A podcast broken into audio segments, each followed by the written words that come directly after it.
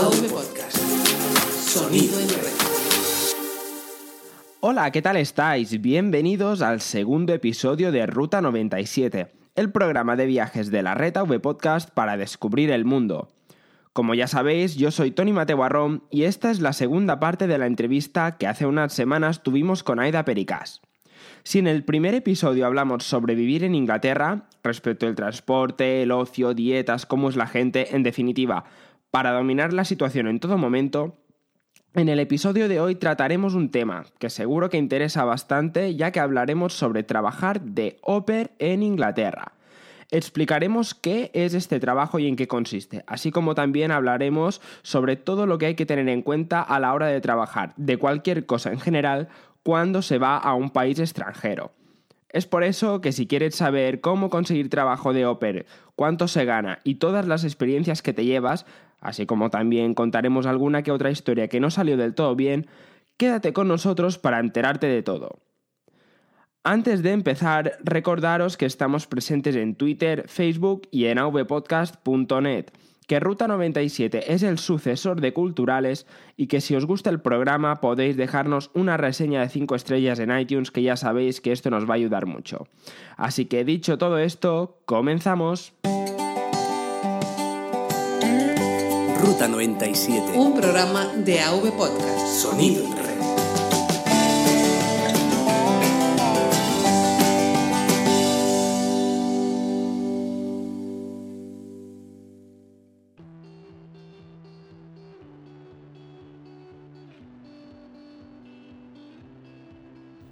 Bueno, Aida, explícanos, ¿qué es Oper? Vale, el término Oper viene del francés y es au pair, se escribe así, y significa a la par. ¿Qué significa eso? Un au pair es como una ayuda para una familia, es como ser niñera, pero a tiempo completo para una familia. Y, y bueno, tú eres como una ayuda, eres como una hermana. Eso significa que no pueden abusar de ti en tus tareas o cualquier cosa o simplemente estás allí para ayudar a padres que no pueden estar todo el día con sus hijos y que necesitan a alguien para que, para que les ayude y a la vez da oportunidades a ese alguien para conocer y vivir nuevas experiencias en otro país. Vamos, que eres un miembro más de la familia, ¿no? Sí, eres como una hermana básicamente o un hermano. Así como en el anterior programa hablábamos sobre por qué te fuiste a Inglaterra, ahora te pregunto, ¿por qué decidiste hacer de Oper y no de cualquier otro trabajo que se pudiese realizar en el Reino Unido? Cuando estaba yo terminando bachiller, mi prima estaba de Oper en Nueva York, estuvo en Nueva York y en Alemania también, y se lo pasó tremendamente, siempre me contaba sus aventuras y, y bueno, me, me como guió para para bueno, yo convertirme posteriormente en au pair. Y tuve claro, antes de terminar eh, mi curso en bachiller, que quería ser au pair, al menos por un año. No sabía si hacerlo antes de la carrera o después de la carrera, pero sabía que lo iba a hacer. ¿Usaste una agencia o fuiste por libre? ¿Cuál fue? ¿Cómo funciona? Si es que usaste agencia, eh, registros, precios, cuéntanos un poco. Aprendí más uh, sobre cómo ser au pair una vez que fui au pair que antes. Es decir, aprendí más a encontrar trabajos de au una vez que lo fui que antes de serlo. Eh, a ver, para ser au puedes buscar en páginas de Facebook, es una, hay muchas gran oportunidades allí. Puedes entrar en au en Buckingham, que era el pueblo donde estaba yo, por ejemplo, au en Londres, au en Inglaterra, au en Alemania, donde quieras ir. Y ahí seguro que vas a encontrar trabajo, porque au que se marchan publican en esas páginas que se van a marchar por tanto, lo veo más fácil encontrar un trabajo como PER.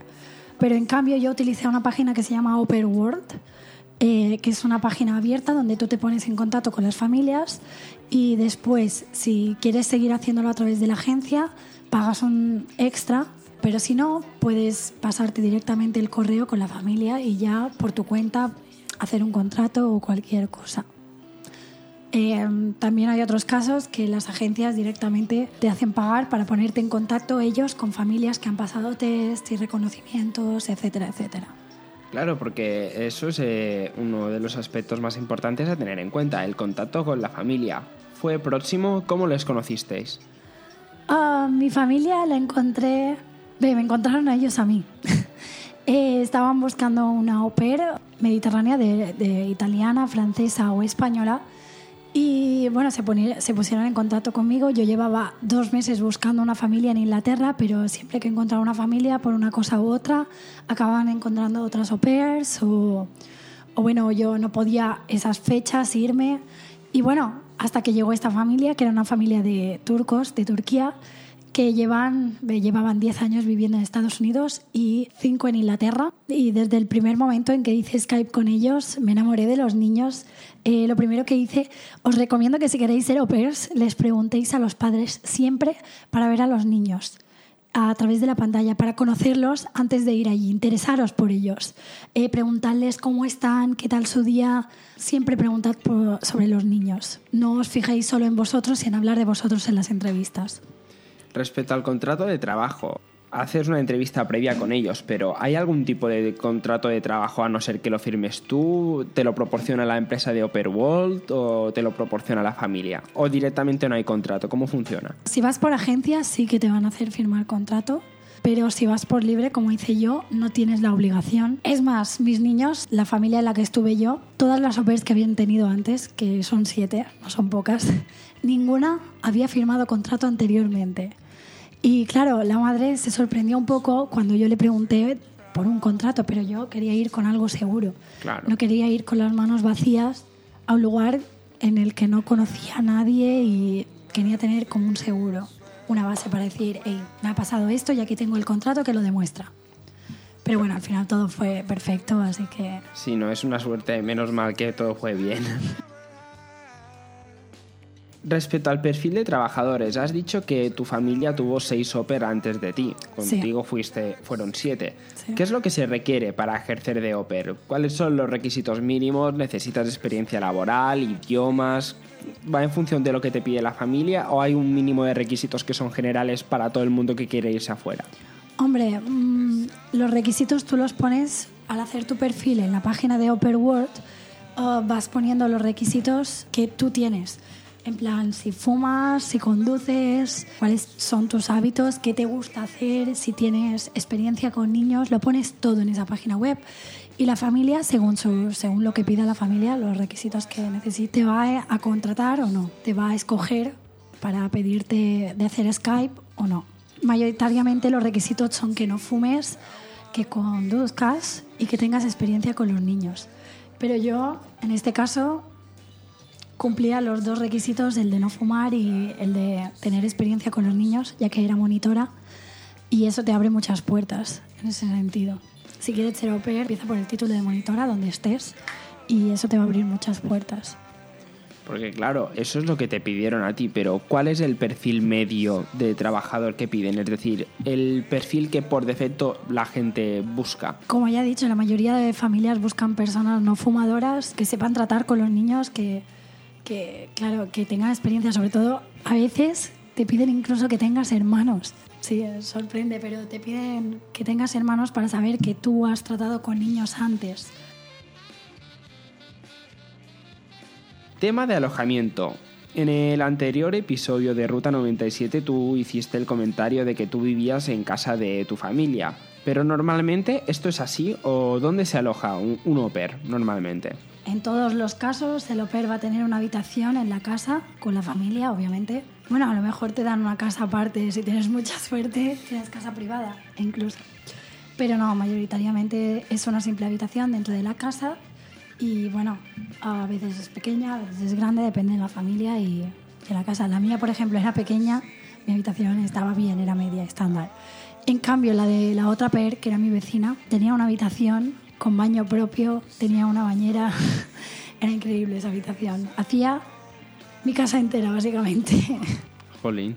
Pero el tema de las habitaciones, es decir, tú tienes una habitación dentro de la casa y puedes acceder a, a lo que es la cocina, los baños, la, sí, sí, es como Si, es como si fuera tu casa. Tú eres una parte más de la eres parte de la familia, eres una hermana para los niños. O esa es la eso es lo que intentan los padres, que tú llegues a ser, a ver, nunca se consigue esa misma sensación, obviamente, pero sí que intentan lo más próximo a que seas parte de la familia. Por tanto, puedes ir por todas las habitaciones, al menos en mi caso.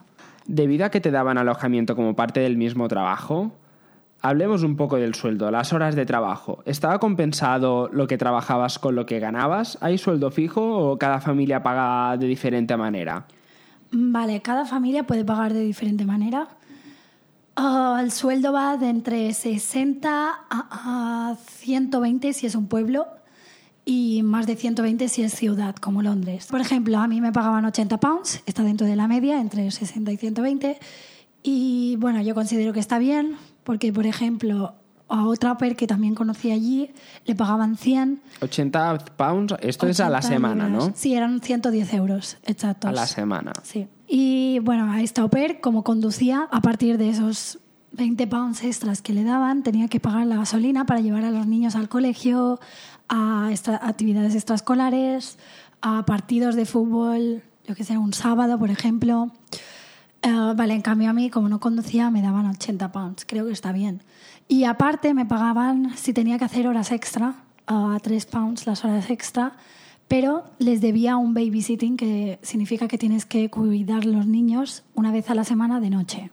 Que los padres pueden salir a cenar o cualquier cosa, pero muchas veces no, no se cumplía ese babysitting. A lo que me refiero es que los padres no salían, a lo mejor durante la semana, y no tenían que realizar ese babysitting. El tema de los horarios es algo que a mucha gente le puede interesar a la hora de trabajar como oper. ¿Cómo es el horario de un oper? ¿Trabajabas de lunes a viernes? ¿También trabajabas los sábados y domingos? ¿O, cómo, cómo es que se hacía? Hombre, el horario depende de la familia, cada caso es diferente, pero normalmente lo básico es que tienes que tener al menos dos días libres a la semana. En algunas familias es un día libre, pero, pero sí, es fundamental tener al menos un día libre a la semana porque llegas a estar un poco, no, cansado, pero es agotamiento a nivel psicológico. De, estar con los niños, de tener que estar siempre activos, siempre haciéndoles juegos, porque eso es lo que pretenden los padres que les des. Tú no puedes llegar a casa y ponerles delante de la tele. Por ejemplo, a mis niños no podían ver la tele durante la semana, de lunes a viernes. Por tanto, tenía que estrujarme el cerebro para conseguir juegos y siempre inventarme oh, nuevas cosas que hacer, siempre ponerlos a pintar o inventar cualquier cosa para entretenerlos. Eso hasta que llegan a los padres. Mi horario de trabajo era de por la mañana levantar, levantarme, hacer el desayuno a los niños a las 8 de la mañana, a las 9 llevarlos al colegio y después recogerlos a las 3 y media, dependiendo del día si tenían actividades extraescolares o no. A veces tenían actividades extraescolares de una hora o de dos horas y a veces simplemente a las tres y media tenía que llevarlos a casa. Y también tenía que cocinar para los niños, tenía que prepararles comida. Ese fue un gran avance para mí porque aprendí a, cocinar todo tipo de comidas, desde estofados a lentejas, eh, cualquier cosa.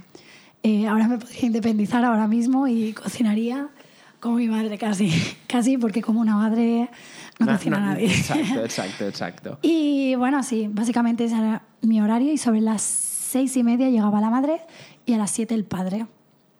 Y después algunos sábados tenía que cuidar a los niños pero me pagaban esas horas extra si las hacía. Respecto al sueldo, que es lo que hemos estado hablando antes, se me ha quedado una pregunta en el tintero y es creo que bastante importante porque hay que demostrar ese sueldo a algún tipo de arca del Estado, en plan tienes que declarar Hacienda o cosas así, o todo lo que ganas es para ti, o como... Como has dicho tú, todo lo que ganas es para ti. Eh, no tienes que declarar nada si te quieres abrir una cuenta bancaria, sí que te tendrán que hacer un contrato o algo para demostrar al banco de que estás viviendo en Inglaterra. Hay diferentes tipos de bancos. El mío fue Halifax y me lo pusieron todo muy fácil con el contrato. Al tener un contrato, yo pude demostrar enseguida que estaba trabajando allí y simplemente me hicieron una cuenta bancaria y recomiendo a todo el mundo, si vais, que haceros una cuenta en Inglaterra es muy importante. Te la piden por todo. Cualquier trabajo que tengas que hacer te van a pedir una cuenta. Y aparte el NIN, que es National Insurance Number, em, que es como la seguridad social aquí en España. Em, hay determinadas, determinados lugares donde te lo hacen, es buscar por internet según tu zona. Y, bueno, te abre mucho las puertas a la hora de buscar trabajo también, tener el número de la seguridad social.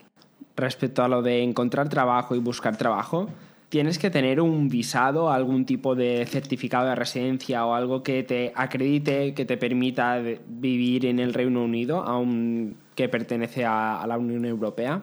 Um, vale, hace dos años, cuando yo fui de opera, uh, simplemente necesitabas el DNI o el pasaporte, cualquier cosa de esas iba bien. Pero ahora recientemente con lo del Brexit, no sé cómo va a funcionar muy bien. Supongo que necesitarás obligatoriamente el pasaporte y hasta ahora era solo el DNI. ¿Cuánto tiempo estuviste trabajando de ópera en Buckingham? Total fueron nueve meses. Empecé en septiembre y después en diciembre volví para ver a la familia en Navidad y el 2 de enero ya volví a estar allí trabajando hasta el 23 de mayo. El 23 de mayo volví. Unos nueve meses fueron. ¿Y hay límites de tiempo para ejercer este trabajo? Es decir, ¿puedes estar tres años, dos años o dependiendo de la familia o hay algún tipo de restricción? Puedes estar perfectamente dos, tres años. Es más, las familias suelen buscar au lo más, el tiempo más largo posible. Porque los niños, tú piensas, los niños no pueden estar todo el rato cambiando de, de, de una persona que les cuida, que les educa realmente. Tú eres el que está las 24 horas de, casi las 24 horas del día con ellos. Básicamente no solo les cuidas, les enseñas, pues eso, y tener que cambiar cada vez esa enseñanza, cada persona es diferente y enseña de una manera diferente. Así que sí, normalmente las familias buscan au pairs para largo tiempo, largo plazo, uh, y eso ya depende de la au pair, el tiempo que quiera estar. Y respecto a la familia de acogida, que esto lo relacionamos con lo que habíamos hablado en un principio, tú tuviste la suerte de conocer a una buena familia, pero ¿qué riesgos existen al irse de Oper si es que conoces algún caso de que, lo haya, que no haya tenido la misma suerte que tú, por, por así decirlo? En realidad es muy arriesgado irse de Oper en este sentido porque tú piensas, coges un avión hacia un lugar que no conoces de nada, no conoces nadie allí y no sabes la familia que te va a esperar, no sabes ni siquiera si es una familia realmente.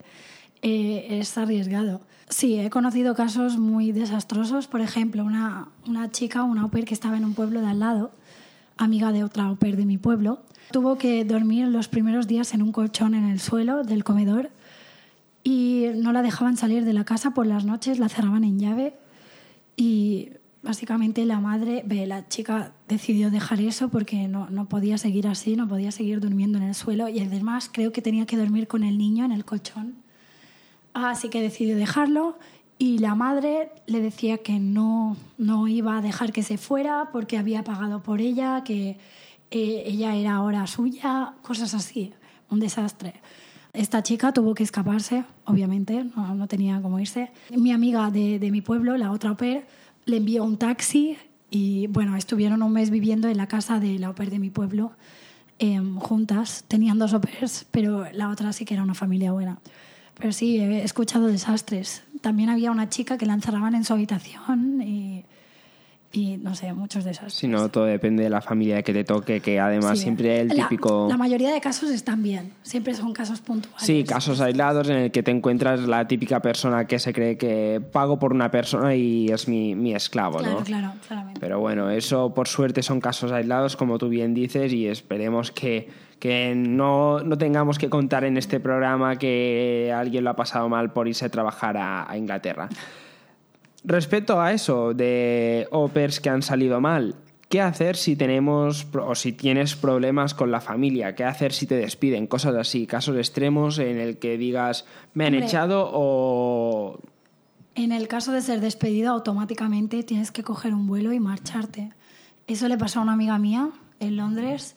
Eh, todo estaba perfectamente con la familia, todo ideal y un día se ve que la chica tenía que recoger un poco la habitación porque los niños habían dejado juguetes por todo y, se olvidó, se olvidó de hacerlo, se marchó de la casa y la madre volvió antes que ella. ¿Qué pasa? La madre al encontrarse ese desastre decidió que no estaba haciendo bien su trabajo y la despidió. Mi amiga, oh, sorprendida porque dices, solo ha sido un fallo y hasta ahora la familia bien y se llevaba genial con los niños. Sorprendida tuvo que comprar un vuelo para el día siguiente y volver, volver a Mallorca y problemas y como el de tu amiga, la, o, sea, tu conocida, la que tuvo que fugarse, ¿qué hay que hacer en caso de, de, explotación, ¿no? De, que te sometan excesivamente a un trabajo que tú en principio habías cogido con ganas. Tú si estás allí es para ayudar, no es para hacer los trabajos de casa o cualquier cosa, no. Tú estás para ayudar. Puede, puede que te pidan a lo mejor limpiar una vez por, por semana, una hora a la semana, para ayudarles, porque ellos normalmente son familias que suelen tener trabajos de tiempo completo, que no están en casa nunca o casi nunca. Por eso tú intentas ayudarles y si puedes limpiar, pues lo limpias, no pasa nada. Poner lavavajillas, que no cuesta nada. Una vez has comido, dejar los platos dentro de lavavajillas, no cuesta nada. Oh, esas cosas sí, pero en el caso de explotación, que cada día te hagan limpiar, que cada día te hagan barrer o, limpiar los cristales o limpiar puertas, oh, no, eso no debes aceptarlo y o debes primero debes hablar con la familia si lo pueden remediar.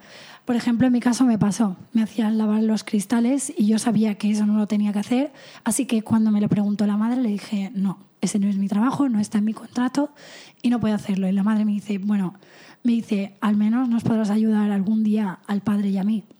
Y yo dije, eso sí, ayudar sí que puedo, pero no estoy aquí para hacerlo yo sola porque no es mi trabajo. Claro, porque eso es otro tema, el decir qué es lo que es mi trabajo, lo que no es mi trabajo. Ser valiente y se ha sido valiente para coger las maletas y largarte a un país que no conocías nadie, a, nadie.